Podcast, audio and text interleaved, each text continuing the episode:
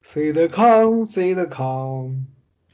不懂不懂 C 的 com 那个英语那个英语是啥意思呀？看起来好洋气的样子。谁的康不是啥意思？谁的康不是啥意思？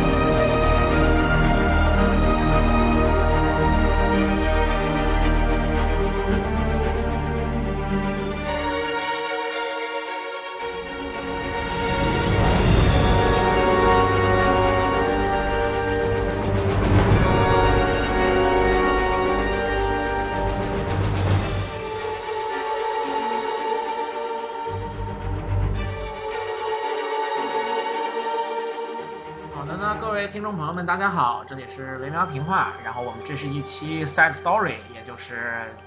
那个中中文怎么说来着？就是一起番番外，外没性错。故事，嗯，sex story，对嗯然后我们这一期的主题呢是最近漫威刚刚推出的剧啊，呃《旺达与幻视》。那么我是呃那个那个叫什么来着？对，我是喵晨。总之，我我是泰修斯之船啊， 泰修斯之船，你这个口音我有一点对呀、啊啊呀，那明 明应该叫那叫推修斯。我叫是推退修斯之船，之船。我 是推修斯之船，就是冯巩的儿子叫冯特豪，老贼推，那个推。大家好，我是没有看过《旺达与幻视》，只打过《旺达与巨像》的林子。 大家好，我是 AC，是的，我就这么简单。李森老师这是样，对他就是 A C 式的，他就这么点。他名字其实是最长的一个。是，我就看咱们这一期就是在四十分钟和到一个小时的限额之前会浪费多久。好的，那么我们长话短说，《旺达与幻视》呢改编自漫威漫画啊，它是漫威电影宇宙以乃至于整个漫威这个影视系列当中第四阶段的第一部电视剧啊。那么这部电视剧呢，也是登陆了迪士尼加平台，也是作为在这个平台推出的第一部漫威电视剧。这部剧呢，直接和之前的漫威电影宇宙相连。啊，其中的绯红女巫和幻视呢，也都是在之前复仇者联盟系列已经出场过，并且也，嗯、有相当的剧情发展的这样的角色。这个第四阶段，然后有这个电视剧，也是其实是一个比较新的事情，因为尽管我们知道说之前的呃这个漫威宇宙其实也有跟它相关的电视剧，但是都没有实现像这一次如此紧密的这个影剧联动，以及就是呃电影的角色，然后直接开始在电视剧当中开展自己的故事。之没前错更多的是类似《神盾局特工》当中的那个西服女士和就是出现的局长以及 Maria Hill 这种，她是过来客串的。然后，并且之后我们知道《神盾局特工》系列的剧也和电影渐行渐远了，但是对这一次是相当于直接的由漫威影业，也就是西海岸这边的受迪士尼呃主管的这个部门，然后来进行主要的操盘。嗯，那么从这个角度来看的话呢，其实能够看得出这部电视剧有其独特的优越性了，因为之前的嗯、呃神盾局系列也好，捍卫者系列也好，它所做的一些与电影宇宙的联动呢，实际上都是伪联动，也就是说它会安排小幅度的角色客串，然后以及在剧情当中提到一些电影宇宙的关键事物，但是呢，它从制作的层面来讲是不被允许直接和电影的剧情有明确的接续的。嗯，而《旺达是与的幻视》的话呢，相当于是电影和电视剧是更加的紧密。像刚刚呃喵晨也说到，就是说它现在因为呃影视制作的组织架构发生了变化。呃，相当于说 Marvel Studios，也就是漫威影业，现在是负责电影和电视剧所有的项目。在这样的是啊情是况下呢，他们也进行了更加大刀阔斧的这种布布局，然后同时也奉献出了可能更接近于电影质感的这样的呃制作。那以前不是漫威影业在做吗？以以前前是也这样的，就是负责那个神盾局，然后以及就是呃捍卫者系列的，然后它是有一个专门的部门叫做 Marvel Television，然后这边的那个老大其实更多的是东海岸的漫画部门，然后也就是如果大家有关注前几年的漫威影业一些相关的东西的话，应该知道有一个东西叫做就是漫画的创意委员会，然后他们是会审漫威的所有的剧本的，但是在第二阶段左右开始，因为他们是并不并不赞同美国队长三使用近乎大半的复仇者联盟成员，然后在呃那部电影也就是一六年左右，然后两两边就是东海岸的那个属于漫威的漫画的创作方和西海岸的漫威影业，其实就产生了比较大的分歧。在一六年之后，然后凯文·费奇就逐渐获得了比之前大很多的这种权利，然后那个相应的就是本来由东海岸的电视部门负责的电视剧的前途也就变得越发的不明朗，是的，然后最这终不就就是全部被取消了。这不是漫画里面就是复仇者的剧情吗？分分出一个什么分部，什么哎，东西复仇者，然后就大战什么的，乱七八糟的。是吧所以说，所以说这个现实有的时候亦是戏哈，呃，我觉得相比之下的话呢，现在的剧可能会更加的没有阻碍，体现在哪儿呢？就是说，呃，因为凯文·费奇获得更多权利的同时，其实也伴随着漫威各种各样外售版权的回归，也就是说，是的相当于漫威现在此时此刻的漫威是拥有比以往任何时候都要史无前例的巨量的 IP。那么在这种是的情况下，我非常们也庞知大的道，资源，对，我们也知道，其实他们在去年的迪士尼呃 D 二三上面也公布了不计其数的影视计划啊，其中电视剧这一块的话呢，除了《旺达与幻视》啊率先登场的以外呢，还有接下来在下周呃即将要播出的《猎鹰与冬兵》，然后还有我们正在这个拍摄和制作当中的《洛基》啊，然后包括像这个《鹰眼》，呃，然后还有《女浩克》和《月奇》这样的剧。当然了，是的还有一些项目呢，他们可能还没有开始就是完整的拍摄，但是也已经有眉目了。比如说像涉及到斯克鲁人的秘密入侵，还有装甲战争这两嗯部剧的话呢，其实也相当于是我们史无前例的漫威第一次使用漫画中的大事件，然后来作为电视剧的正式的名称。我就想看复仇者大战 X 战警。对。然后《S 战警》什么时候会出来？现在是那个一点儿影儿都没有的一个事情，对所以说大概可以，我我觉得哪怕有的，应该也是四年以后的事情，也就是差不多二零二五年之后，也许是的会有一些相关的计划。嗯，没错嗯，这个里后面其呃实就涉及到说，嗯，漫威在一个阶段结束为止，它最核心的那几部电影的剧情，实际上对于整个漫威的这个他们搭建起来的这个体系都是有很大的影响的。而至于说像之前的这种影响，其实是由复联为首的这个系列创造出来的。那么接下来，如果他想要做变种人的话呢，也需要在等待这个之前的影响逐渐的消退以后，再把同样量级的东西搬出来，才能够相当于说复刻当时的这种，呃，影响对规划。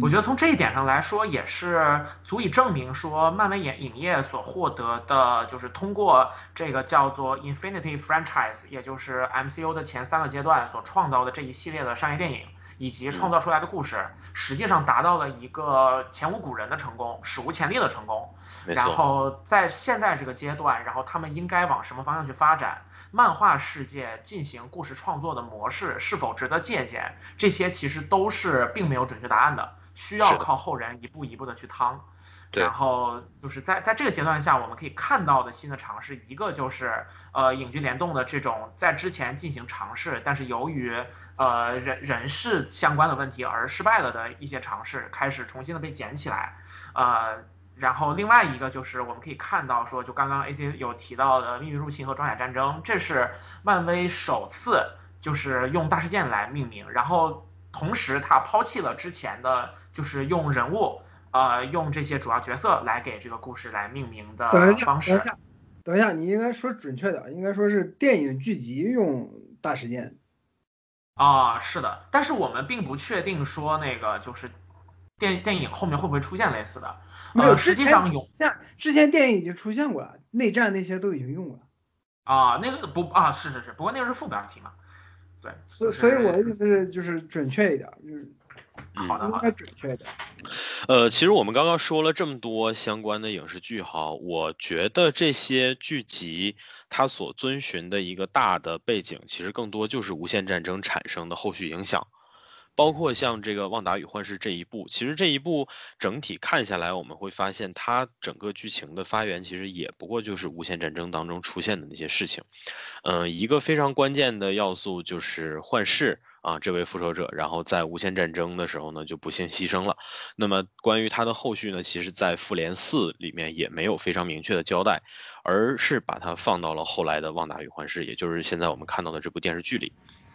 然后呃，那我那我那我说我想补充的点吧，然后呃两个，一个是呃想具体描述一下这个影剧联动跟之前的一些区别，呃可以可以举一些例子，比方说像是之前在那个神盾局特工这个系列当中，它实现的方式是什么呢？是派出电视剧当呃电影当中的一些节点性的角色，然后出来客串。比方说像是神盾局特工的小队刚刚组建的时候，然后引导这个小队组建的是那个呃，我我们都知道的电影当中，就是就是一个已经牺牲的主要角色是 Coulson，然后除了这个 Coulson 特工之外呢，然后跟他一起行动的还有就是 Maria Hill，也是在复仇者联盟第一部就出现的一个比较主要的配角，然后他在美队二等等一些电影当中也出现过，然后对同时他也出现了阿斯加德线，也就是雷神那边的一个配角，就是 Lady Sif。然后他会，他在第一季跟第二季都都跟神盾局做了一定的互动，这是一种方式。另外一种就是捍卫者系列当中跟主线联动的方式，这个就更简单，它其实更多的就是通过台词和设定，然后去去跟这些事情套上。比方说，我们都知道夜魔侠居住的地方在纽约的西区，然后换句话说。他经历的就是他所处的城市是经历过《复仇者联盟一》当中的纽约大战的，那在这个故事当中，就是呃，夜魔侠所租住的那个地方是一个大平层，那个大平层就是因为纽约大战之后产生了纽约产生了巨大的这种房地产市场的变动，它得以以一个非常便宜的价格，然后去就是租住了一个实际上很舒适的一个平层。然后，当然那还有其他的原因，就是因为旁边有非常严重的光污染，但是他是瞎子，他看不见，所以说不受这个影响。另外就是在那个黑帮的一些谈话当中，他们有提到的说，我们都是普通人，我们的世界当中不会出现穿着铠甲或者拿着盾牌或者拿着锤子的人。这很明显指的就是复仇者联盟的这几位巨头。这是一些之前的电视剧当中跟所谓主线联动的方式。实际上，他们都有自己很强的类型叙事，他们也不会讲更多跟跟所谓的 MCU 主线相关的东西。这是，呃，要补充的第一点。举个例子，方便大家理解。然后另外一个想补充的点就是说，我们能看到的是，就是实际上漫威影业由于它获得了巨大的商业成功，然后在之前它的很多电影创作的模式其实是有是一定程度上受到好莱坞的传统创作的方式影响。比方说以一个这种呃最关键的角色，然后这个角色是非常强的克里斯马型人格，然后用他的名字来命名，同时也用这个人物的影响力去拉动这种票房，去形成粉丝效应。但是在漫威已经取得了成功之后，然后他的这种呃自己的成功、自己的影响力，就逐渐从他们手底下的人物逐渐转移成了他们这个出品方。这一点在第二阶段的银河护卫队获得空前成功的时候，其实就已经初步展现了一些头角，就是说漫威的品牌号召力已经超过了具体的角色，就导致他们直接拉出一只会说话的浣熊跟一只会说话的树，这个电影也能卖得非常好。尽管之后漫威仍然在用比较保守的方式不断的去推一些角色，但是很明显，在新的阶段里面，他们已经做好准备去进行更多的尝试。在这个过程当中，好莱坞，呃，一些比较传统的我们说行规也好，或者说是大家的思路也好，已经开始不再能够给他们提供指导作用了。当然，同样也不再束缚他们了。所以说，接下来的就是它会走向何方，其实还是挺让人期待的。但是我们要从他的作品当中判断说他们究竟是大刀阔斧还是小心翼翼，呃，实际上这一点的判断并不是非常让我们乐观吧。这样我们就可以继续往下说了。 Together we will be. Do do do do do do do. Your I saw you that I'd never be the same.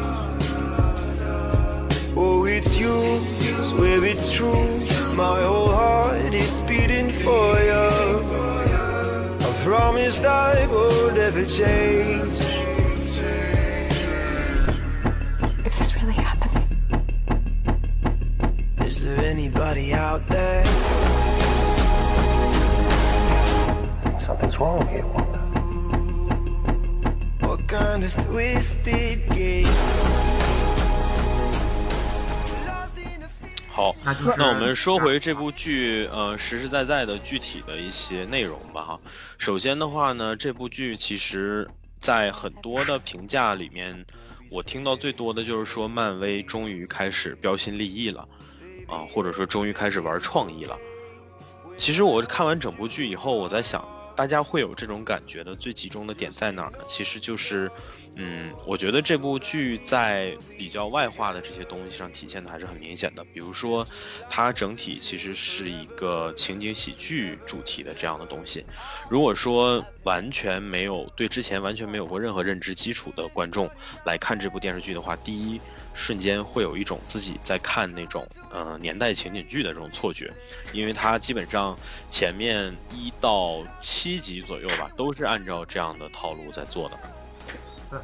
而且很奇妙的是，他在这几部就是这几集当中，分别的相当于是直接致敬了美国电视的黄金时代，一直到现在的几个不同年代拥有非常鲜明特征的不同类型的情景喜剧。从最早的那种黑白的对话的电视剧，然后会配上那种罐头笑声，一直到最后的一个是非常明显的借，就是就是戏仿了那个我我们都很喜欢的情景喜剧《摩登家庭》。然后他分别选取了几个非常有代表性的和特征非常明显的剧，然后去仿照他们的形式进行创作，然后整体上来讲，那个就是体验是非常好的。是的，呃，有关于这部剧具体致敬了哪些内容呢？其实现在我也看到已经有很多的营销号在分享类似的文章。呃，我看到最靠谱的一篇是来自外网 Collider 写的哈，这篇文章里面其实是有很详细的列举，就是说《旺达与幻视》的每一集几乎是严格的对应着这个美国情景剧时代的演进，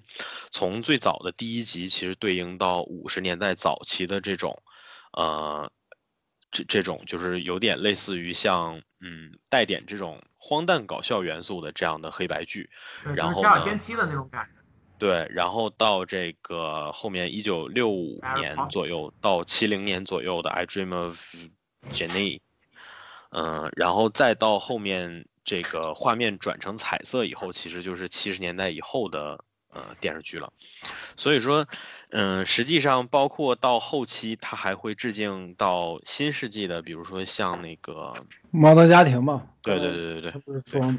说到这儿，我想起来前两天我在微博上看，就汪大那个演员嗯，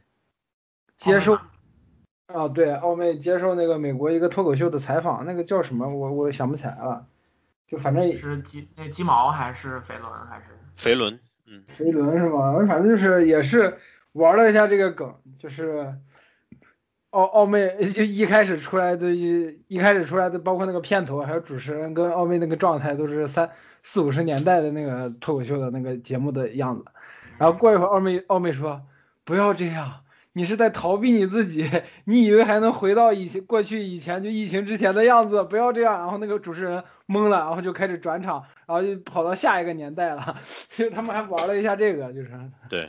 嗯，相 S N 当于 L 是其把实就经常玩这这种这种感觉的。所以说，实际上它相当于是在情景喜剧的这么一个，呃，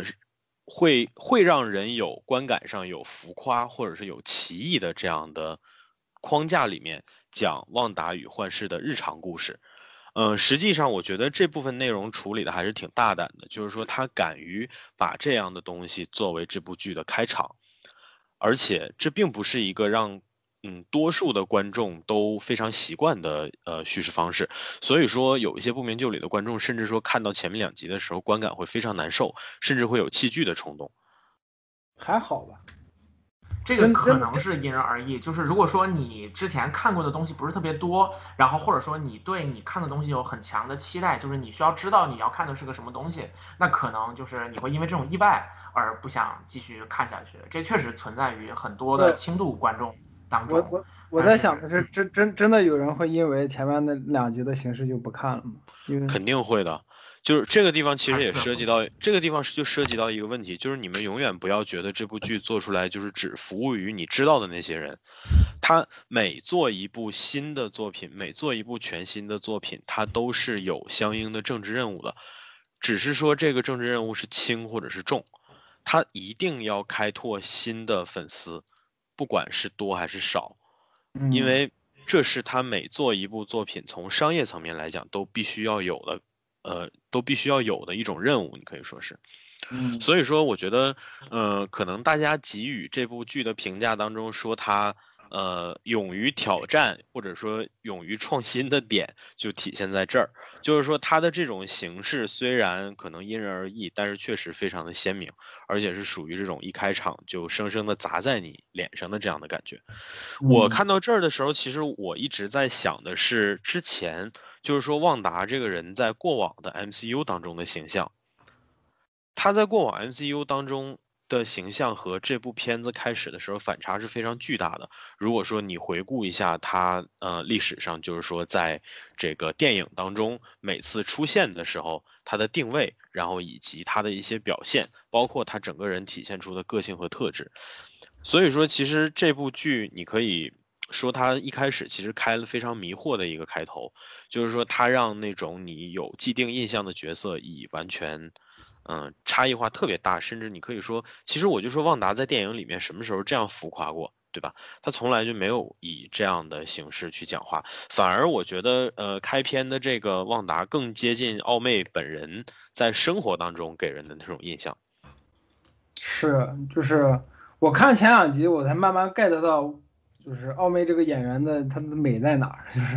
因为我以前欧不敢看妹是特别可爱的一个小姑娘，然后呃呃，在她之前呢，就是我因为我也看过一些她演的其他的东西，我觉得她会，她有一些很，很她有一个很奇妙的特点是，她会用一些非常可爱和女性化的一些小的反应，然后去给这个角色当下的状态，然后那些部分都特别特别可爱。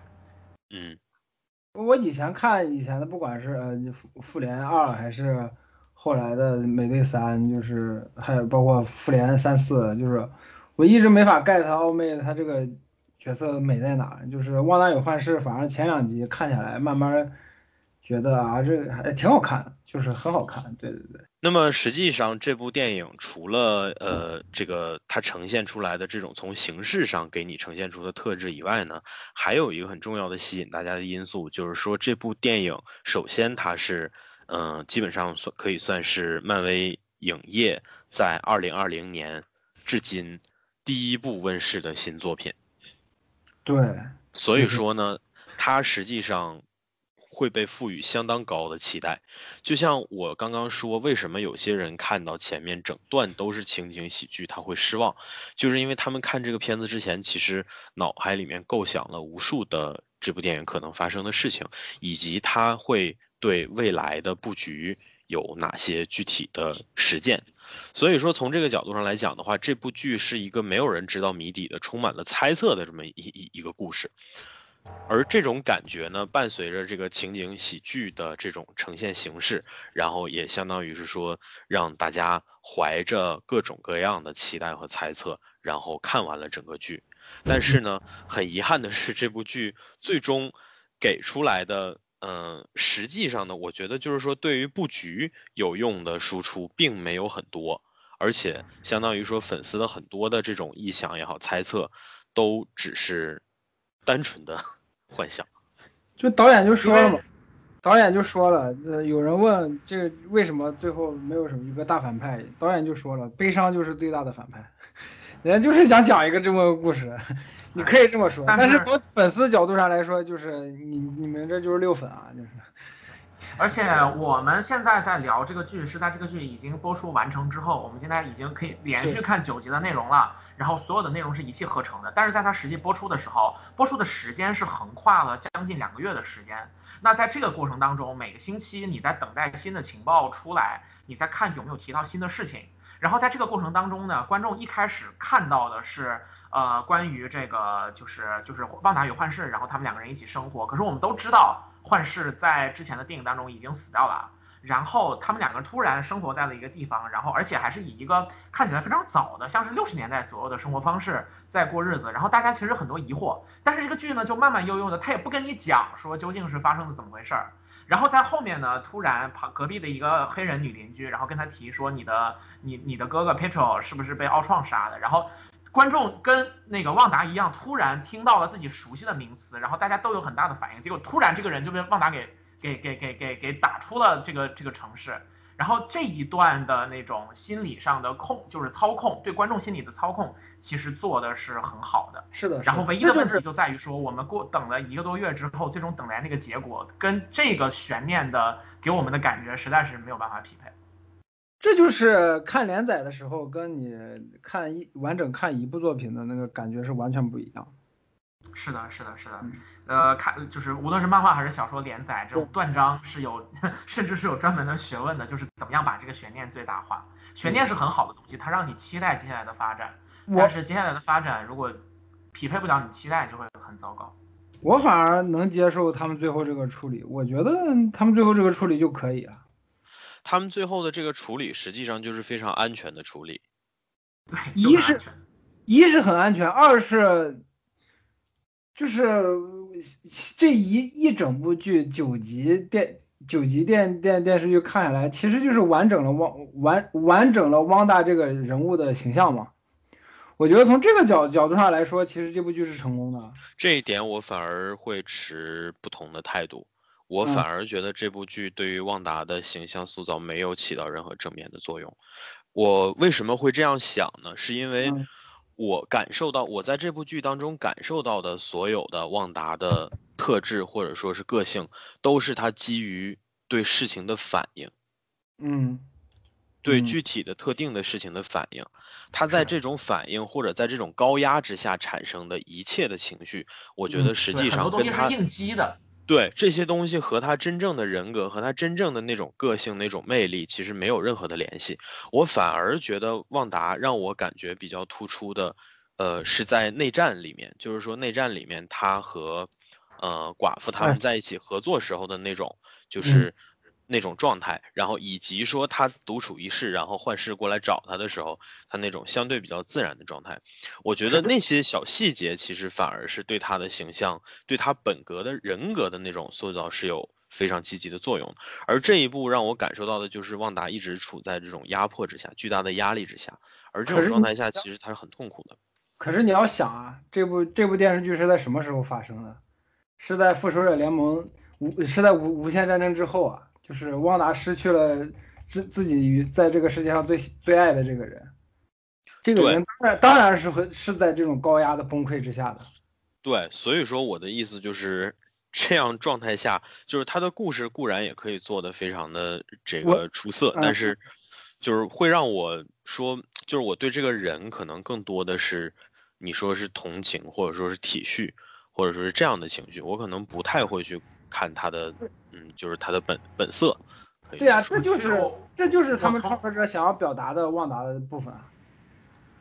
那我从我的角度去做一些补充吧，就是我我是比较赞同 A C 的这个呃判断的，然后但是嗯我的出发点或者说我的观点可能不完全一致哈，我的想法是这样子的，就是说呃现在的 M 无论是 M C U 还是 M C U 衍生的所有作品，其实它的粉丝还是年轻人居多，那年轻人的就是这以及这些粉丝，然后他们思考问题会有一个比较主要的倾向，就是会比较感性。比方说，我们看了所有的这些，就是呃比较主流的评价，或者说是很多网上出现的这种评论的声音，大家说的最多是什么呢？是说一个是说发刀子，一个是说就是就是就是太太难受了，然后一个是说旺达太苦了，就是大家会更多的跟这个角色共情，然后把这个角色放置在一个被自己同情的呃就是这么一个位置当中。那这确实会是很多新的粉丝或者说大家比较年轻嘛，然后更关注这个方面的东西。但是如果说你有更多的生活经验啊，或者说是呃你你你看过更多这样的故事，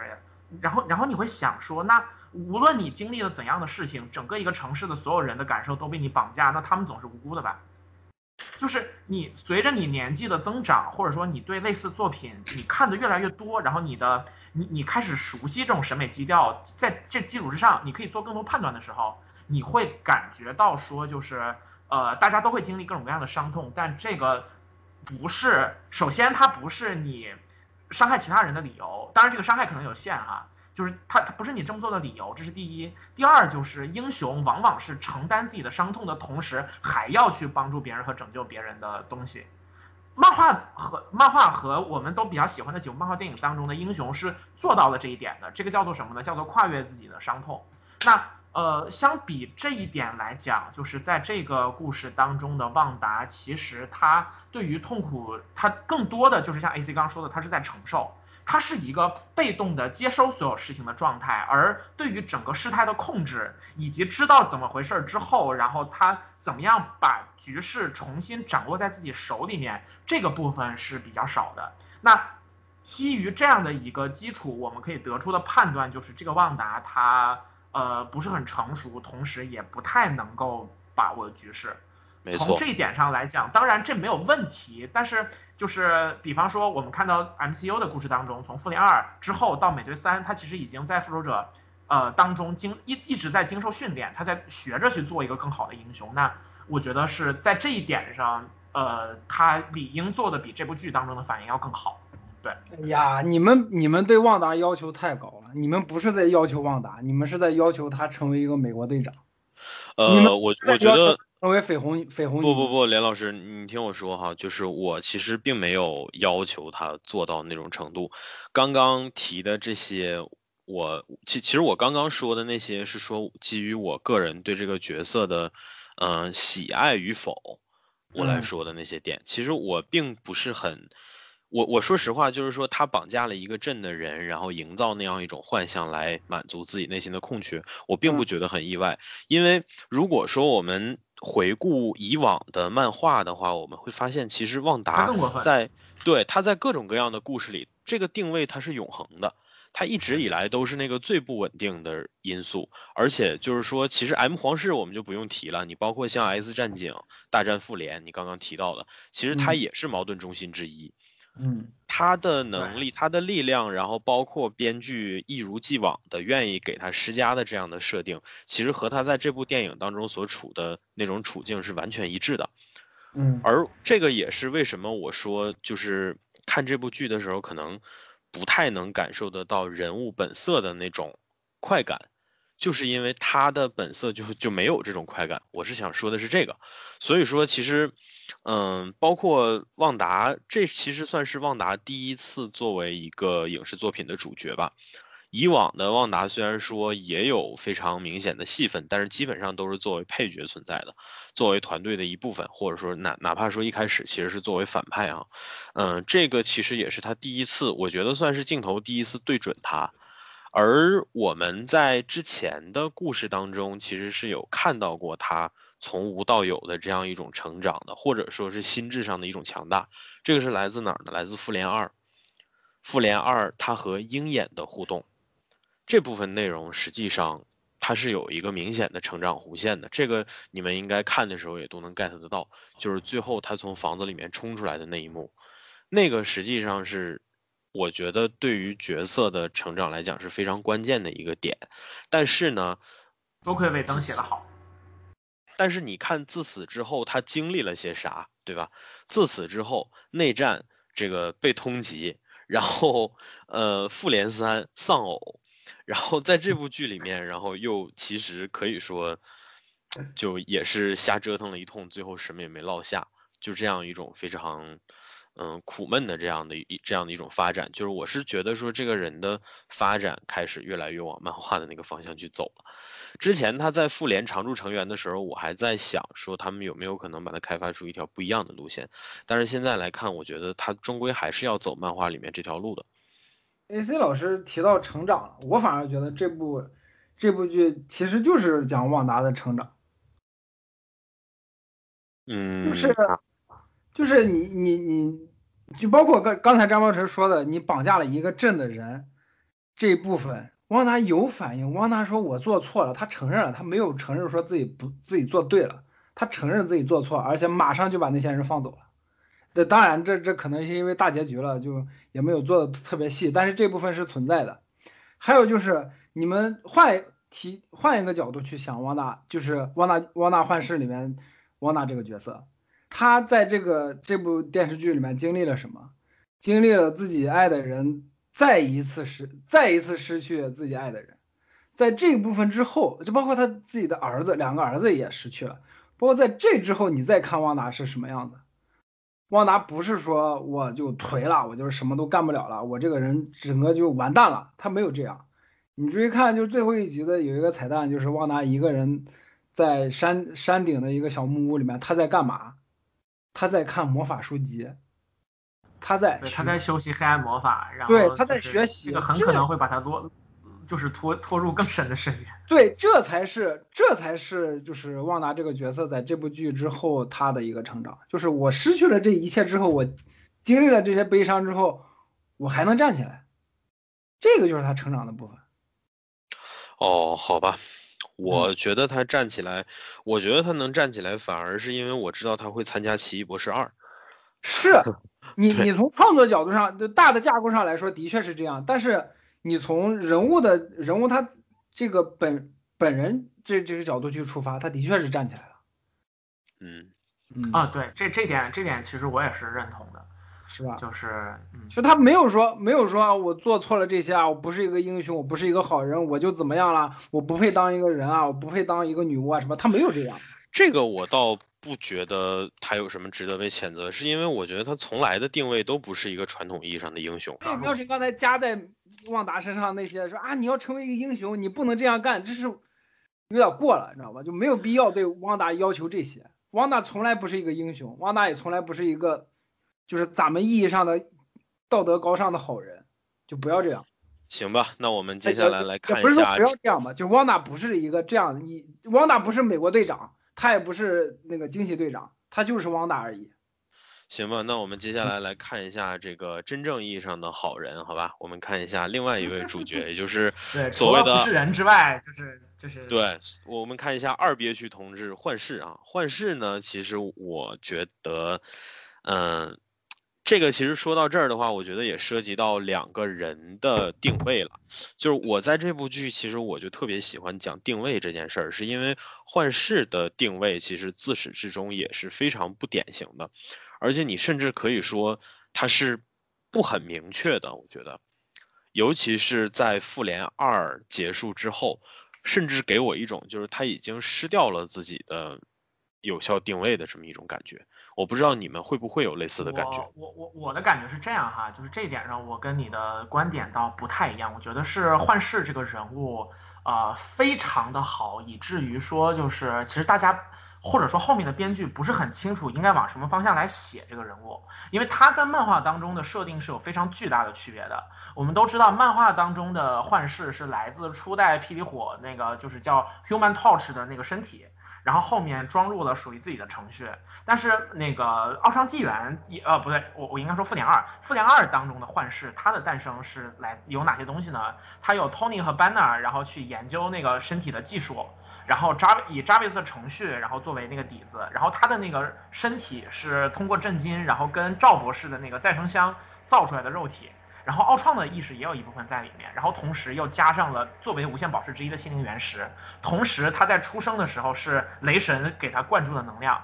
他相当于是集合了所有的这样的一些东西，所以说他是 Jarvis，他又不仅仅是 Jarvis。那对我我我特地在提纲里面写了这么一句，就是说，呃，就是他在出现的时候，别人问他是谁，然后他说我不是奥创，我也不是 Jarvis，然后他说我就是我，这句话就是在中国就是上映的时候，大家只看到了说这句话是强调强调说我就是我不是他们，但实际上这句话有更深的来源，I am I am 这句话的来源是哪儿呢？是旧约圣经。谁这么自报过家门呢？是耶和华。人们不知道上帝名讳的时候，然后犹太老头摩西问上帝的名字，然后上帝的回答是“我就是我”。这句台词是很直接的从圣经当中拿过来的。然后，如果大家重新回去去看《复仇者联盟二》这部电影，会发现奥创所使用的所有的 reference 基本上都来自圣经。他说人类需要进化，然后女巫问他如果不进化怎么样，然后他说你去问诺亚，就是诺亚方舟的那个诺亚。奥创的出现是一早就把自己当成了这个世界的神，而幻视也有这方面的因素。这句非常自信的话的指向就是说，他既了解人类是什么样子的，但同时他是一个高于人类的生命体。那他有自己的思考方式，也有自己的逻辑。然后啊，我我要我要插一句，就是你们不要以为只有扎克施耐德知道圣经该怎么拍，实际上真正有文化的导演会在这种台词当中用这样的信息来交代。角色的方式，而不是一定得拍恶魔从天上来啊什么什么之类的东西。只是说，多数的中国人对这种文文本没有基本的感知能力，所以说不知道尾灯在这个地方有文化而已。对我就是插，这段就是插完了收回来。总之，幻视就是这样的一个角色。然后，其实他在《复仇者联盟二》当中的很多行为，以及最后一刻跟奥创的对话。他说：“人类很奇怪，就是他们想控制自己控制不了的东西，但他们的退场也不失优雅。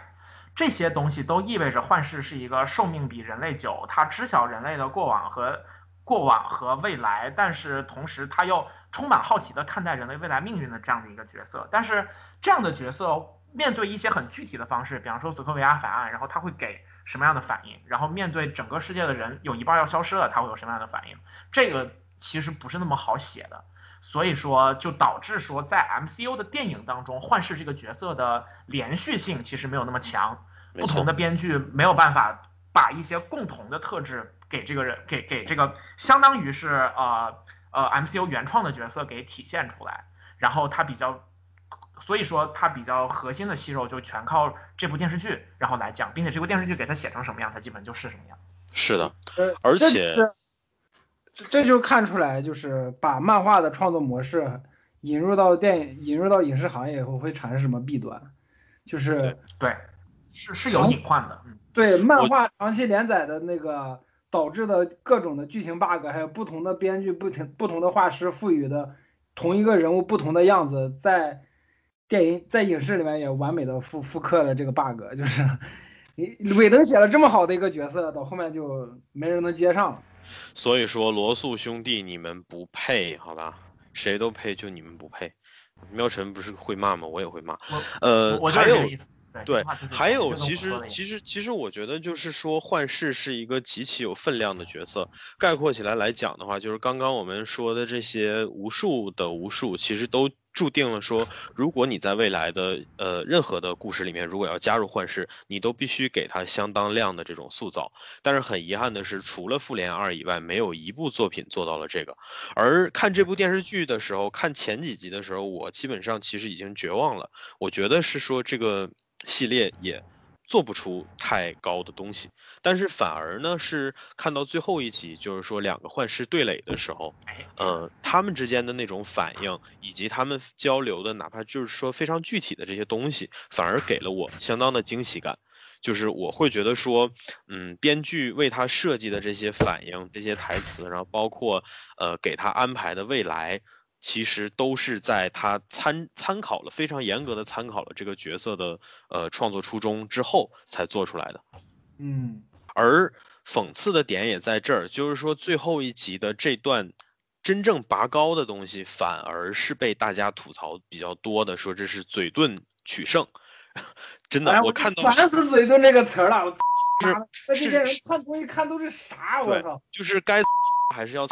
但是这个地方我觉得理性分析的话，就是说，因为幻视，呃，嘴遁这个词最初其实我觉得应该是来自于日漫的哈，就是看日漫的这部分中国粉丝可能会这样去讲，因为有一些日漫的主角会用嘴把对方说服，然后让本来可能会发生的非常精彩的战斗就这么结束了。然后“嘴遁”这个词实际上是一种贬义，也是一种吐槽，它是来源于说观众对于这个情节发展的不满，以及对于这个刺激感的缺失，然后而产生的一种负面情绪。但是呢，这个东西是有一个前提，就是说嘴遁这招儿可不可以用，应不应该用。古有诸葛亮舌战群儒，对吧？那今为什么不能有这个呃幻视大谈这个希腊圣经呢？对吧？所以说，实际上我觉得是这样，就是因为幻视这个角色，他本身就不是一个很恋战的角色。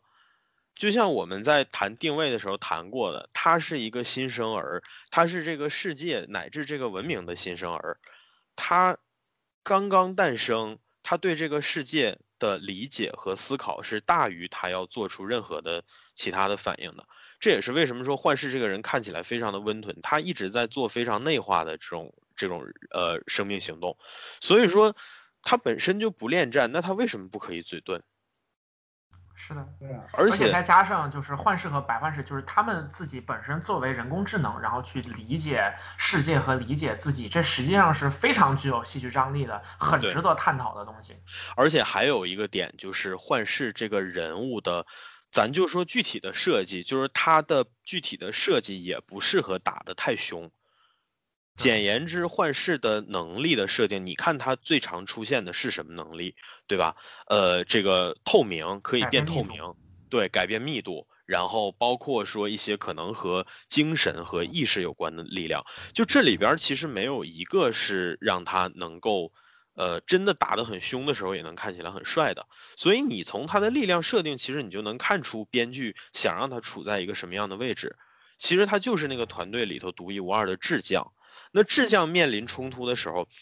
更何况也不是完全没打，对吧？前面也打了，前面在西井镇半空中打了那么久，最后他们来到一个图书馆，象征着知识和文明的地方。就这样的话，我我们还要放火烧书吗？没有必要吧，对吧？所以说，我觉得最后这个段落其实给的非常高明。这样两个个体，这样两个几乎是拥有同样宿命的个体，然后用最适合自己的方式解开了这个结，而且也相当于给了这个角色一个最终的出路。我如果不这么设计，那我就让他把白幻视弄死了，最后他也死在旺达的，呃，也也在旺达的幻想消失的时候一起消失。那你们不是还是不买账吗？对吧？所以我觉得这这个结局其实给他安排这样的戏份其实是完全合理的。呃，其实就是，所以所以所以所以旺达呃不是不是旺达，就是幻视这个角色，一直就是哲学意味就挺深的嘛。就最对，后这部电视剧里面给他们这样一个结局也是很好的。而且我一直有一个疑问，我一直我刚开始看这部电视剧的时候，我一直以为旺就是幻视的身体是旺达从天剑局里偷出来的，包括好多营销号也是这么说的。可是嗯我越越看到后面越觉得不对劲儿，就是幻这个幻视，就是这部电视剧里面的幻视，应该是旺达凭空创造出来的。嗯，呃，那看哪一个嘛？彩幻视是他凭空创造的，对白幻视说其实应该还是对对对对白幻视白的是还是天剑局的嘛？嗯，是对是，但白幻视是天剑局自己搞的呀。不是白幻视是天剑局把幻视的身体重新拼合起来，然后注入能量以后重新做出来的一个东西，就对只是啊，对啊，白对啊，就幻是视说与是他幻们那边的嘛。对所白以说幻视他们他才会去杀幻视。对白幻视与幻视的区别就是它没有幻视以前的记忆，所以后来啊，所以后来后面幻视不是把自己的记忆打到白幻视的身体里面，打到白幻视的脑子里，所以是的是的，就白幻视飞走以后，我觉得白幻视就没有白幻视了，白幻视就变成现实中的幻视了。没错。就是我也原以为我原以为你要停服，结果你搁这跟我换硬盘呢你。对啊，哎就是 是正正是正是如此。那所那以这说这就引出一个问题，那如果白幻视变成了幻视，那汪达会不会跟白幻视变成的幻视再产再产生情感？嗯，我觉那得个这就个看是你你你觉得就是，如果你有一个克隆人，然后同时这个克隆人，然后他也获得了你的记忆，那你跟他之间的区别是什么呢？这本身对也是很值得探讨的。对啊，对这就是一个很值得探讨的问题啊。但是所以电我视想说，所以我挺想好说，的其实就是围绕幻视这个人物在这一部剧里面产生的一切的这种发展，也都伴随着非常强的思辨意味。所以说这一点来讲，我觉得幻视做得非常好。嗯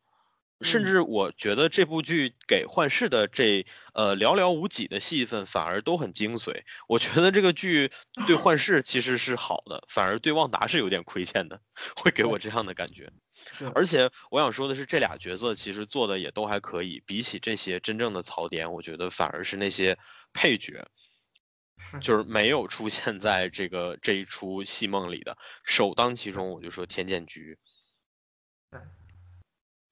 天剑天局剑局这个就很让人生气， 哈哈哈。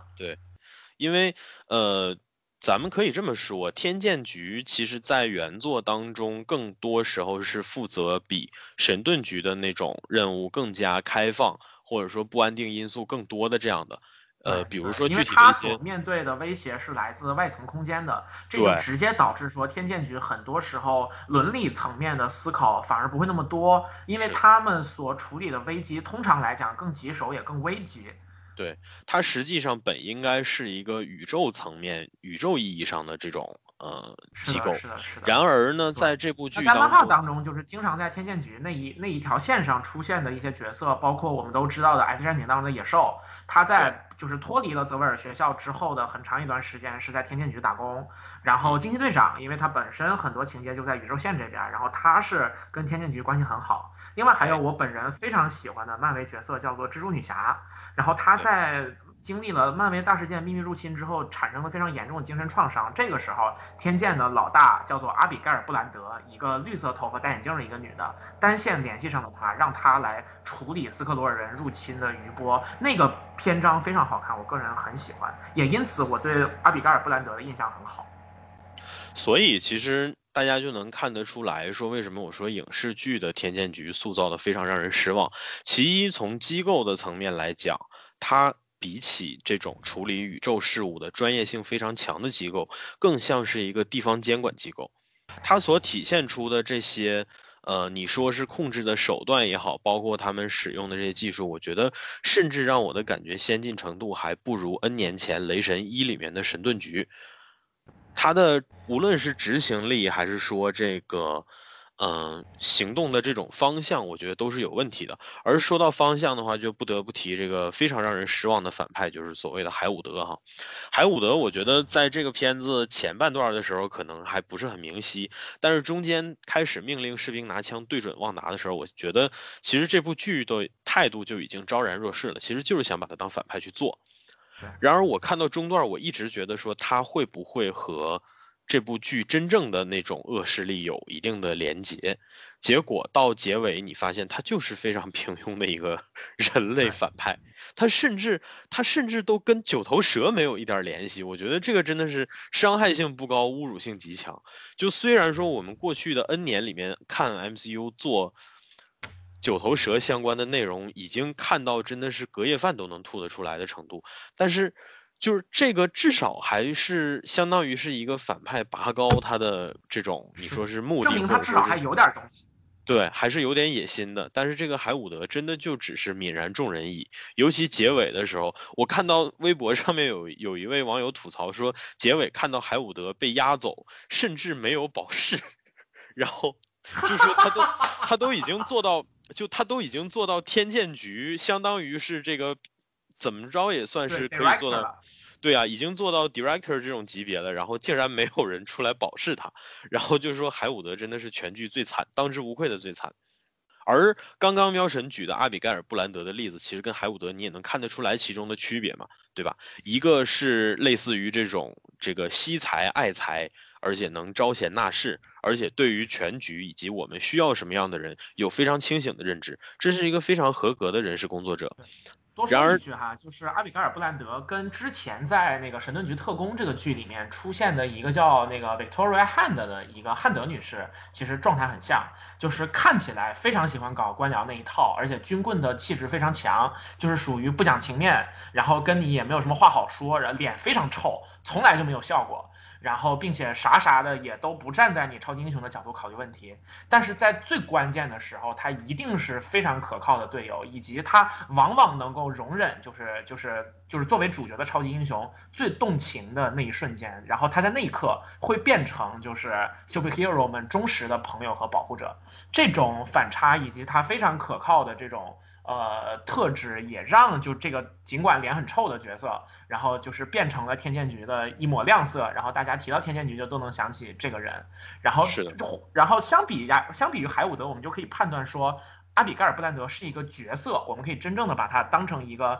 有，就是就是他的创作有质地含量的这样的一个 character，而海伍德就真的是就是一个路人也是这路样人子。对对对，这也是我觉得非常失望的一点，就是这个结局。我其实之前有发过一条朋友圈儿，我说海伍德的这张嘴脸，就是这些英雄的故事，这种抗争的故事一定要继续往下写的缘由。我那个时候其实是对海伍德这个人物怀着比较，怎么讲呢？甚至你可以说比较高的期待的。我对那个觉时得候他至觉得少是个人物，对，我觉得那个时候他其实在这部剧里面代表的就是那些平庸人类的一个集合体。我对我他就所谓的跟复这种，复联一就是纽约大战结束之后，有人出来说说他们得为那个就是砸坏的雕像赔偿之类的。对，就是我所谓的平庸人类这个形容，我指的是刚刚我们说的这种理念层面的平庸，不是字面意义上的平庸，不是是这个平庸，不是那个平庸，所以就很尴尬。哎呀，就是那你你总觉得他能搞点儿什么东西出来，结果到最后他搞的真的就是那点儿，就是甚至是毫无想象力。对你，看这件事情从钢铁侠三就就开始了，是吧？就是我已经习惯了。要说到钢铁侠三，那更严重的欺诈其实不是发生在海沃德身上，而是发生在那个伊万彼得斯老师身上。嗯，对，所以这个地方其实也涉及到说，嗯，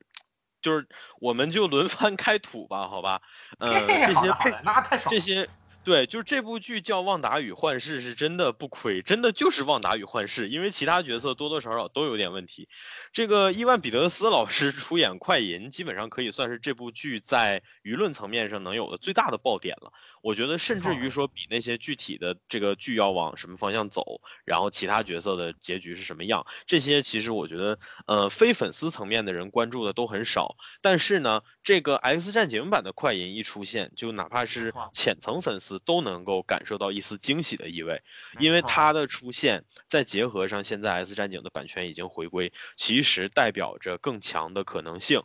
代表着说未来我们很有可能很快就要把 X 战警引入进来，我们甚至会搞多元宇宙。这个我们是是几十亿的大单子，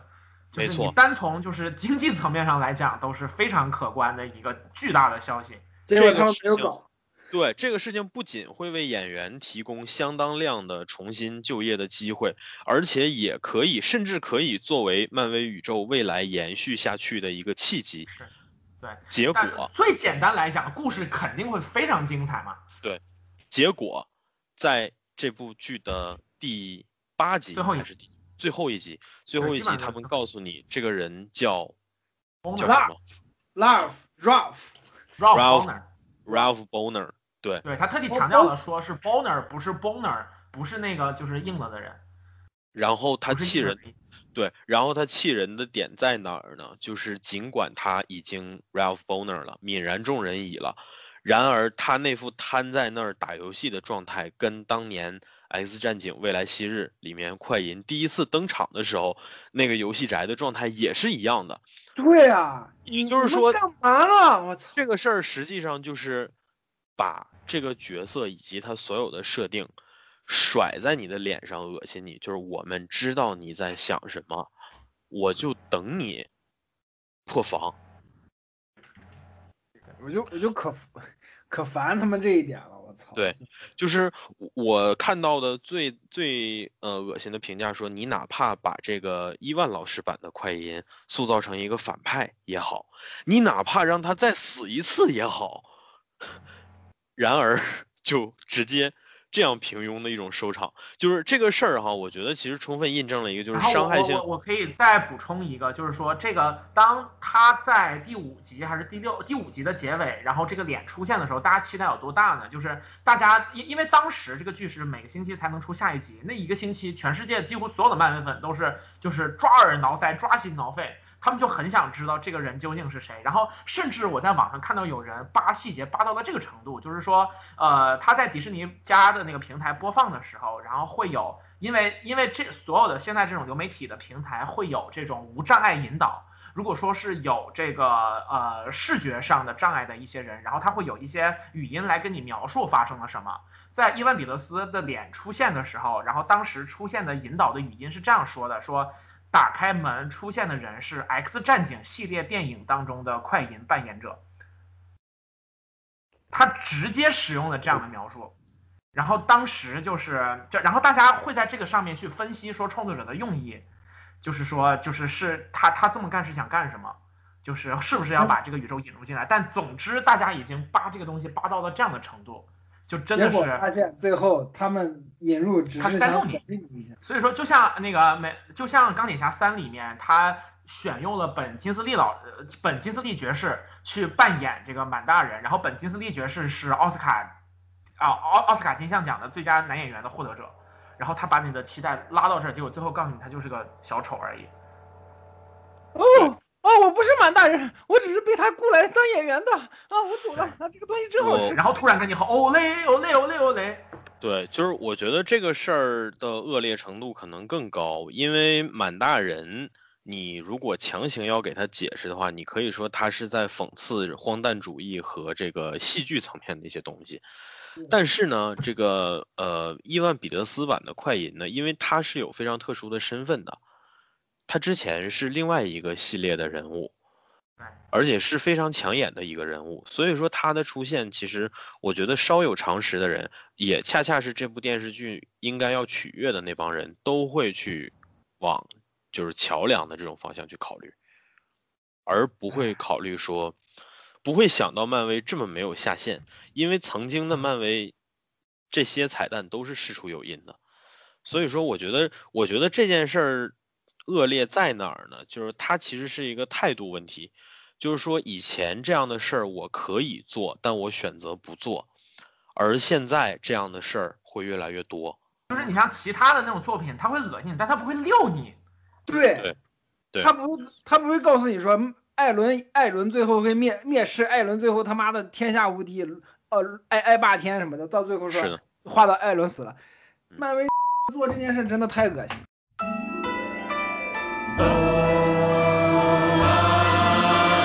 Newlywed couple just moved to town. A regular husband and wife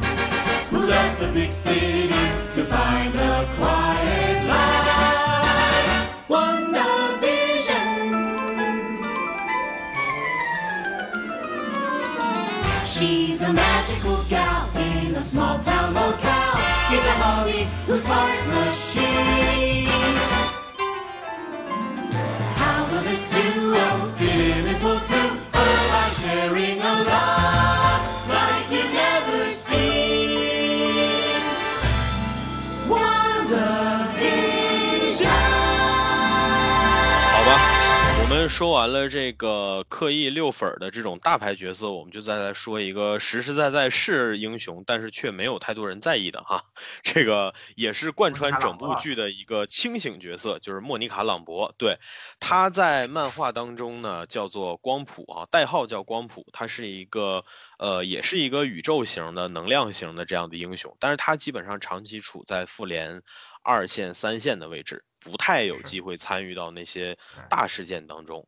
呃，像这样的角色在漫画当中一般扮演什么角色呢？一个是在大事件这种大家一起拍集体照的时候充当打手角色，另外一个是在一些个人刊物当中去提供某一个比较主要的角色他的冒险的过程当中所需要的伙伴，或者说跟他有一些互动的这种角色。像这种角色在漫画当中更多以这种形象出现。对，而莫妮卡目前来讲，在这部剧当中的一些呃行为，包括她的走向，我觉得大体上其实能看出来她的功能性，她的功能性是非常强的。呃，首先的话呢，就是说有她在，其实和呃大家都知道她跟惊奇队长线是有联系的，她是惊奇队长好闺蜜的女儿，女嗯、儿所以说就是对说，这个像角色第一次出现其实是另外一个演员，也就是一个小女孩儿来演。同时，她第一次出现是在《惊奇队长》的电影里面，一部非常糟糕的电影。没错。而之后的话呢，就是和这部片子当中的一个彩蛋有关系哈。首先，他在片子里面觉醒了自己的能力，这个也就意味着他未来会被囊括到更多的事情当中，宇宙级的事情当中。而这个呃，结尾有一个彩蛋，就是说一位斯克鲁人，然后在他是面前露出了真面目。这个实际上可以想象，就是对应到后面《秘密入侵》的那部电视剧。嗯，这个其实还是挺挺重要的方向性的彩蛋。而莫妮卡·朗博作为这部剧当中自始至终都最清醒的一个角色，然后也作为未来很有可能贯穿其他系列的角色，其实她，我觉得她可能她的定位就是相当于当年的寇森一样，或者说是相当于，呃，神盾局的这个概念一样，就是它会贯穿在未来的每一部电视剧当中，或许它会作为一些电视剧当中关键的线索。这样的角色其实，在很多的系列都有，像电影包括电视剧的寇森，然后包括像捍卫者系列的呃护士，午夜护士姐姐就是呃克莱尔，他们其实对都克是莱这样的角色。对，哎呀，然后其实说到莫妮卡·朗博这个角色，我另外还有一个比较想说的，就是像前面 A C 所说的，她很明显在扮演一个呃比较清醒的，就是看着全局的角色。然后确实她在其中，无论是她对于这个结界性质的判断也好，或者说是她对旺达的态度也好，都是在情节当中非常重要的推动力。但是有一个问题在于，我觉得她有点太站在旺达的这一边了。对呃，就是中间有一些的，比方说跟旺达在海伍德面前的互动的台词，我那段还好。然后结尾就是在旺达已经幡然悔悟，然后并且准备离开的时候，他的那种“你快走，我在这儿收拾残残局”的那种呃态度，我觉得是有一点怎么讲呢？有点太过于亲近了。呃，嗯这不是一个站在他作为就是天剑局前局长的女儿，或者说是对正义执念感非常强的这样的人。然后会做出的一些反应。然后其实，呃，他为什么会做出这种反应呢？我的觉，我觉得是因为。就是我们现在整体来讲，这种角色的塑造都有一点粉丝心态过重了，就是大家跟这种超级英雄之间的关系，相比于这种普通人和英雄的关系，更像是粉丝和爱豆之间的关系。这一对点让我个人觉得还是有一些不满的。另外，当然还有一个原因，就是我还挺在意这个镇子的 所有人的感受的，就是我们在这这个这个，我前面有聊到这一点，就是这个事儿在我这儿可能算是一个不大不小的障碍吧。嗯，我觉得其实你刚刚说的这些，恰好能印证我前面说，就是它的功能性实在是太强了。它之所啊以是表的现是的出是的的是，就是它面对旺达表现出这种异于常人的亲切感，甚至于说就是正常人不逻辑不会有的这种拥护感。我觉得本质上来讲，都是因为它的功能性太强，因为它在这部剧当中存在的意义就是要推动这个剧情往下走，推动里面和外面的联系和发展。所以说，呃，这种目的性，所以就使得说他会做出很多，嗯，就是被迫的这种选择。所以说你，你其实说难听一点，他就是工具人儿嘛，对吧？其实他就是一个工具人儿，而且工具性质是非常强的，尤其在后半段的时候。呃，我真正觉得尴尬，就是在他觉醒了自己力量，帮孩子挡枪的时候，因为那一段我可以理解他做这段的目的，但是说实话，我觉得他在这个节骨眼儿觉醒自己的能力，实在是有点看起来挺尴尬的，真的。而且对这样的就是话，太强行了，就是需要的时候刚好就出现了。对，而且你会发现说这些，就我们刚刚说的这一切，其实对于这个角色的人格塑造啊什么的也没有任何的帮助。那从这个角度上来讲，我可以理解为说做角色的时候，那就是没有投入足够的精力给他们。当然了，如果说他以后能有另外的更多的戏份在其他剧里面，然后慢慢的凸显出自己的魅力来打我的脸，那我也是非常开心的。嗯，是的，所以说我们就只能说一句以观后效了。是的，那么除了这个看起来比较平平无奇的莫妮卡老师呢，我们还有一个初登场让人觉得非常惊艳、期待值拉满，但是最终呢也流于平庸的，就是我们所谓的阿加莎·奥勒浪老师没。错，对，Agatha Harkness，嗯，其实我觉得阿加莎是反派这件事儿，嗯，应该不太有疑义，或者说这件事儿其实是非常 predictable 的，就是说演员选的也很好，呃，凯瑟琳·哈恩这个人，她就是说的难听一点，这种狡猾奸佞的这种面相就印在她的脸上，印在她那是啊个大鼻子上，然后以及她而笑且起来他的就是身材也是属于那种比较粗壮型的。我莫名有一个 association 啊，就是就是啊那个就是我我让我想到了《生化危机 Village》的那个 demo 里面，让大家印象都很深的那个夫人。啊、大就是姐姐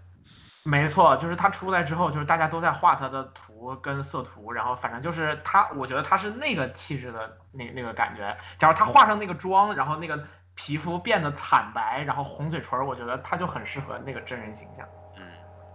所以而且再有就是，其实 Agnes 她用的这个代名就是把 Agatha 和 Harkness 拼在一起了。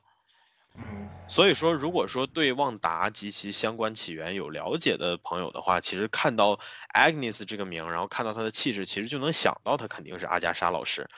呃，然后呢，他安排他在第七集露相呢，这个也无可厚非，而且就是事实证明的是，他的这个露相还是挺成功的，我觉得。呃，虽然我个人对这种浮夸的歌剧式的这个这个这个 introduction 没有什么兴趣啊，但是，呃，他这段儿其实流行程度，我觉得远远超过了这个剧本身的。呃，我在不止一个场合看到对阿加莎这首歌的翻唱，然后包括说整理出来的多国语言版本的这种，就是你可以看得出这首歌在粉丝当中热度是非常大的，甚至都已经出圈了，有很多人在翻唱。嗯，所以说，阿加不知道怎莎么做到的，对，所以说就是就是会总是会有一些这种非常奇怪的东西就出道了，呃，就就火大火全球了。其实就跟当年所谓的江南 style 是一样的道理。而我觉得值得说的是啥呢？就是说，因为阿加莎这个角色算是《旺达与幻视》这部整个通篇情绪都很苦闷的这样的一部剧，很难得的这种，就是说，呃，你可以说是情绪的高涨点。我发现你就是喜欢疯逼的女的。哇，你你你发你才发现，我操！是我，对我今天对，但此刻我必须要说这句话嘛。对你继续，你继续哦说。好吧，就是就是就是因为其实，嗯、这部剧前面大家像我刚刚说的，咱们更多感受到的是啥？是朦胧，是不明就里，然后你感受到的是这个外界对于旺达的这种压迫，以及旺达自身的这种压力。呃，在这种情况下，阿加莎出现的时候，她就犹如一个打破这些气氛的这么一个存在。就即便她也是没个错反吧派，对，就即便他也是一个反派，但是他实际上在那一刻的任务是拉高观众的情绪点，所以说这个出场其实是很惊艳的，呃，然而嗨就是我我我我当时其实看这段的时候，我觉得情绪最高的点就在于他最终那句 “and I kill Sparky too” 之后开始笑，去你的吧！然后对，然后他的那个笑，其实让我对这个角色的期待是拉满的，因为我很期待漫威做一个这种就是呃，你说疯婆子定位的反派，因为你如果看过以前的系列的话，你看到最后你会发现，其实目前为为止，漫威还没有这样的定位的反派。凯特·布兰切特是有这个潜力的，但是收的太快了。凯特·布兰切特也对，但是她那个定位其实也实在不能算疯婆子，因为她在剧里面的定位是姐 姐，啊就是对，就是她还是类似于那种少少少怎么讲，就是就是少妇嘛，呃，不是少妇， 就是就是我想说的是这个呃那个那个年轻一代夺争权夺势的这一批人当中其中之一，我其实是想说的说的是这个。然后，嗯，阿加莎就给我一种漫威能做出一个全新的反派的这样的感觉。结果呢，接下来的第八集和第九集也是让我非常的失望，因为我发现他越来的越平庸，这个感觉不知道你们会不会有。就是说他在第七集最后的那一个笑当中体现出的那种张力，以及他那一刻给观众感觉他对旺达打的所有的算盘，就随着接下来故事一点儿一点儿揭露，然后变得愈发的平庸。呃，如果说熟悉漫画的朋友们应该知道，其实阿加莎这个角色在漫画中的定位，她也不是非黑即白的，呃，她也曾经帮助过旺达，也照顾旺达，因为她作为旺达的导师嘛。但是她也有过比较呃黑的时刻，就是说她垂涎旺达的两个双胞胎儿子的时候。所以说，实际上我前期的期待一直是他们会在这两个儿子当中做一点文章，因为毕竟这俩儿子算是他们这场梦里面创造出的唯一实体的东西了。对。然另外而，还有就是在那个，就是我们现在再去看这个故事，其实能看到它还是挺多的，是受了那个幻视一家的那个漫画的影响的。对然后在那个故事当中，其实那个阿加莎是一个还挺关键的角色，而且确实也是有危及到这个家生存的状况的。然嗯后所以说，其实怎么讲呢？如果你看过那个漫画的话，这个底其实不难猜。呃，然后接着刚刚 A C 说所提到的话来讲，就是在那个故事里面，其实幻视的两个孩子是受到了比较大的危险的，他是有是被的危及到的一些情况。所以这个实际上就是大家看这部剧时候所抱持的期待。这个问题，我觉得也不仅仅是阿加莎一个人了，就是你不管做任何的漫改类型的东西的时候，呃，或者说哪怕是说有原著参照的时候，你。如果想把改编做得出色，那么你一定不要把原著当中拉满大家期待值的，或者说原著当中能够刺激到大家的那部分东西拿掉。或者说你做的一定不要比那个低。这部剧对阿加莎的处理其实就是属于做低了，格局做小了。因为我们发现他只是垂涎那本书的时候，而且甚至于说他对那本书的力量以及那本书的运作机理都没有什么，呃，都没有什么概念，或者说他对旺达这个人也没有足够深刻的了解的时候，你就会有一种怅然若失的感觉，就是对，这就发人现也他不只是过一如个此常规的野心家，并且还是实际上并不非常厉害的那一种，没相比错于泽莫男爵是差很多的。对对对，他已经麻了，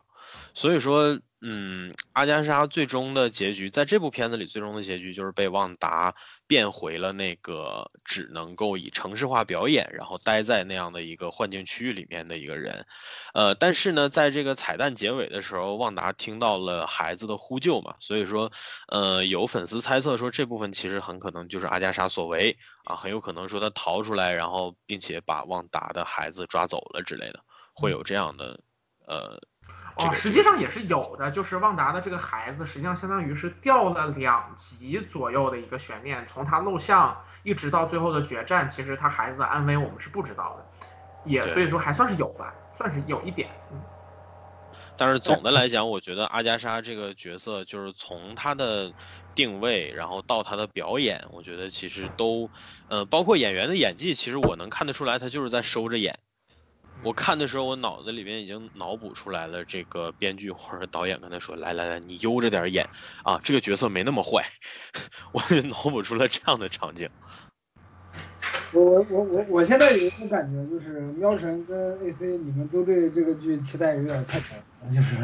喵晨 期 待汪达变成美国队长那样的高大全的英雄形象，然后 AC 期待这个反派有多么牛逼，结果到最后都拉垮了，就是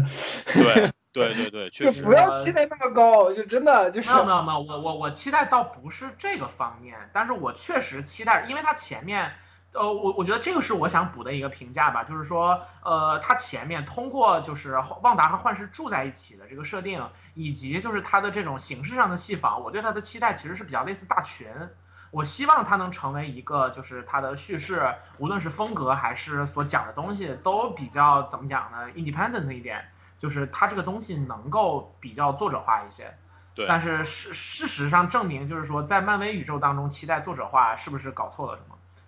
对啊，就是喵晨的期待。待，其实也是我的期待，因为我很早的时候我就，呃，明白，就是说你要做出足够狠辣的反派，做出能让读者真正不寒而栗的反派，一定这个故事要相对的独立，尤其在这种大体系里，你看金并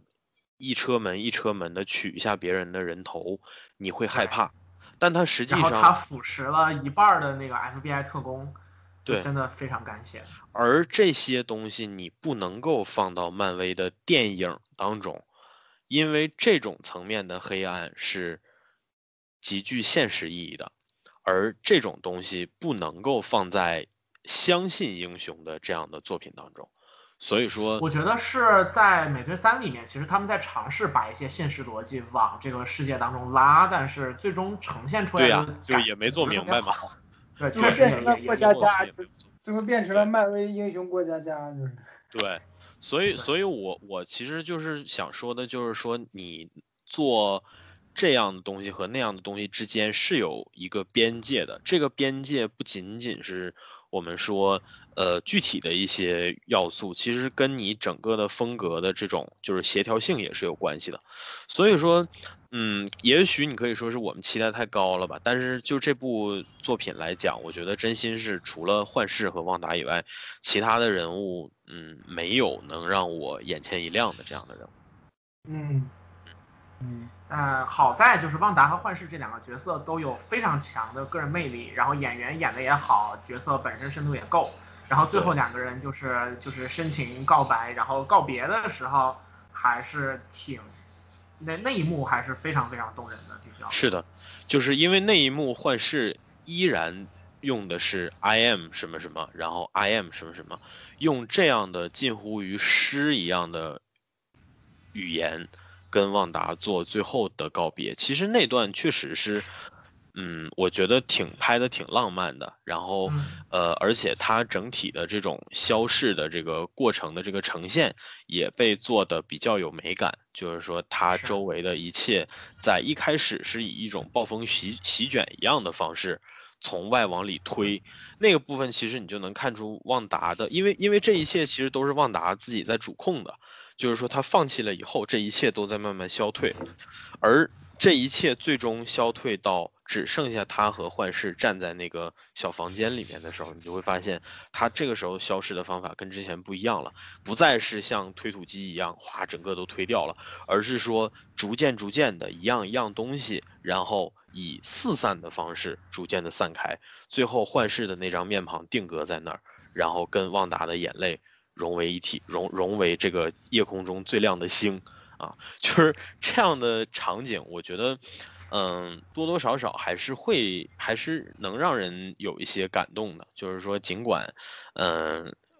这个大家共情的点可能不一样，像对于我来讲，我有点感动，就是因为我觉得那个消失的幻视其实代表的就是漫威在前几个阶段曾经给我们营造出的那种近乎惊艳的美好。我是觉得这个美好其实就像那个幻视一样，它在不断的消逝，但是它在走之前还是在不停的重复我是什么什么，我是复联二当中鹰眼和女巫的谆谆教诲，我是最后托尼在无可奈何之下打响的那个响指，我是这些东西，嗯不要忘记我，因为说不准哪一天我还会以其他的形式再出现。所以说，基于这样的感觉吧，我觉得不能说完全没有感动，感动还是有一点的，但对，是而且假如说我们把这个观感重新调整到说，这其实就是旺达和和幻视的一次告别，或者说是如果说幻视还要给这个世界上再留下一些什么样的话，就是放到这个层面上来讲的话，我觉得这个呃完成的还是非常出色的，就是是这个是、嗯、这一点无疑是做到了，并且做的还挺不错的。这种浪漫，我在上一次呃上一次看到过这种浪漫是在哪儿呢？是在《守望者》电视剧，就是最后哎曼哈顿和呃午夜修女的这个，你说可以说是告白，或者说是之类的。其实这个感人的情绪在第十呃在倒数第二集的时候就开始有了，就是最后他们把那个《Life on Mars》那首歌的钢琴伴奏放出来的时候，就是就是一那一段儿其实挺。嗯，对于普通观众来讲是挺挺挺怎么讲，挺惊悚的，因为那个呃，就是黑黑福分演的这个曼哈顿人类体，然后被午夜修女用锤子一点儿一点的砸开，然后午夜修女从里面掏出一个鲜血淋漓的这个这个这个曼哈顿的那个能量体，但是那段儿配上这个《Life on Mars》的歌，就是一切开始揭晓了，或者说就是这两个人在这种环境下真正开始毫无保留了。我觉得这就像那是种女侠从人人群当中开始往外跑，对然后像是那个汉考克，然后就是在在在大雨当中往天上飞，然后他飞走的那一刻，然后他之前的妻子就醒过来了。是，我觉得这种充满嗯人文关怀或者说充满人性魅力的点，是真正能够源远流长的点。嗯其实 让我们看到了说，呃，无限战争之后的漫威宇宙，呃，会以什么样的形式再去讲接下来的故事，也算是让。也其实它也算是漫威表的态嘛，就是说无限战争遗留下来的那些东西，我们还会充分的利用它，再去开发一些新的故事和新的情节。嗯，呃，尽管说这个幻视和红女巫，他们两个的定位就决定了这部剧注定不会是一部非常轻松的剧，也不会是一部很刺激的剧，但是呢，呃，我觉得这部剧还是就是通过这两个角色的魅力，还是做出了一点别样的格调了，然后也让我们看到说迪士尼对于漫威接下来这些 IP 的这个剩余价值，还是一个非常积极的态度。然后他也会积极而且地我觉得去它也取得了成功，也够了。因为这个剧其实在今年整个的这个就是一月到三月这个春季档的所有电视剧当中讨论度是最高的，然后同时对也取得了非常好的，不仅是收视成绩，而且大家的赞誉也很多，所以我觉得还是挺成功的。整体上来讲，商业上的是成功是毋庸置疑的。在这样一个呃环境其实非常 恶劣的这样一一种一种大背景下吧对，我觉得这个形势无疑也是乐观的。就是说，即便以后这种 online show 会变成这些 IP 变现的一个主流方式，那么这部剧也向我们展示了说，漫威在这件事儿上是能够玩得转的。是的，然后另外就是他在这种特别的，就是表表现形式上，也至少体现了一点点说敢于向就是非非完全主流的叙事的这种呃一个挑战的这么一个态度吧。然后是这的不管怎么说是一个还不错的开端。那我们就抱着这种期待，然后迎接下周即将到来的猎鹰与冬兵吧，好吧？是希的，望这个到时候也能让我们看到一点儿不一样的东西。对，如果能够出现像《曼达洛人》第二季结尾的那个程度的卫星就更好了。当然，我知道这是痴心妄想。嗯嗯，嗯嗯，好的。那么我们这一期的话呢，也就讨论到这儿。呃，大家有什么对于《旺达幻视》这部剧的想法，也可以和我们进行一些积极的互动哈，在评嗯论区或者说私信我们都可以。嗯，我们在未来的话呢，也会对呃和超英相关的一些改编项目，然后进行积极的讨论啊，也欢迎大是的家是积极的的给我们贡献点子。好，嗯，那么我们这一期呢就到这儿了，感谢大家的收听，我们下期再见，拜拜。拜拜拜。拜拜。拜。喜欢的朋友不要忘记点赞、收藏、关注“惟妙评话”电台，荔枝、网易云、喜马拉雅以及 Podcast 和 Castbox 同步更新。微博、B 站搜索关注“惟妙评话”即可收看精彩幕后花絮及主播日常，也可以进入爱发电网站搜索并助力“惟妙评话”。我们感谢每一位粉丝的支持与期待。惟妙评话，说点有意思的事儿。我们下期再见，See ya。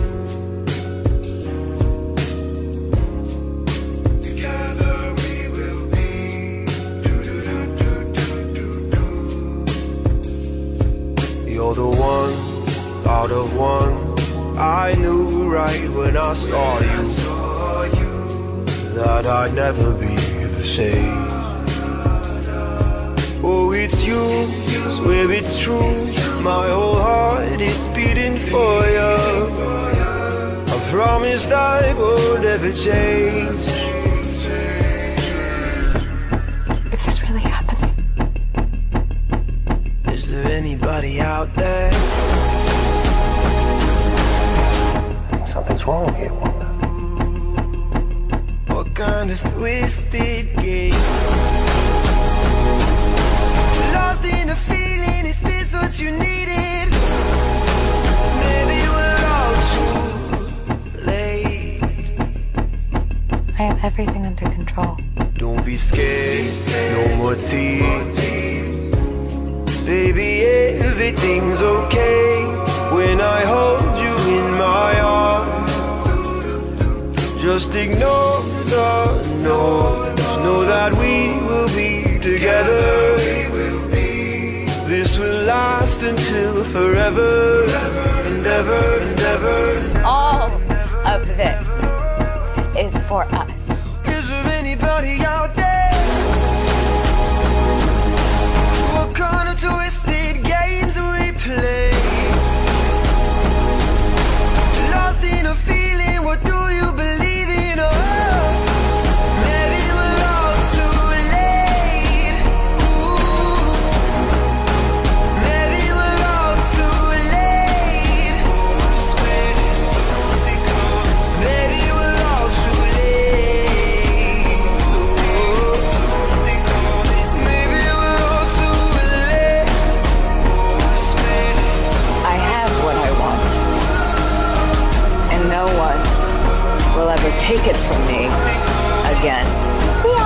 casual couple, you know? Oh, I don't think that was ever in question.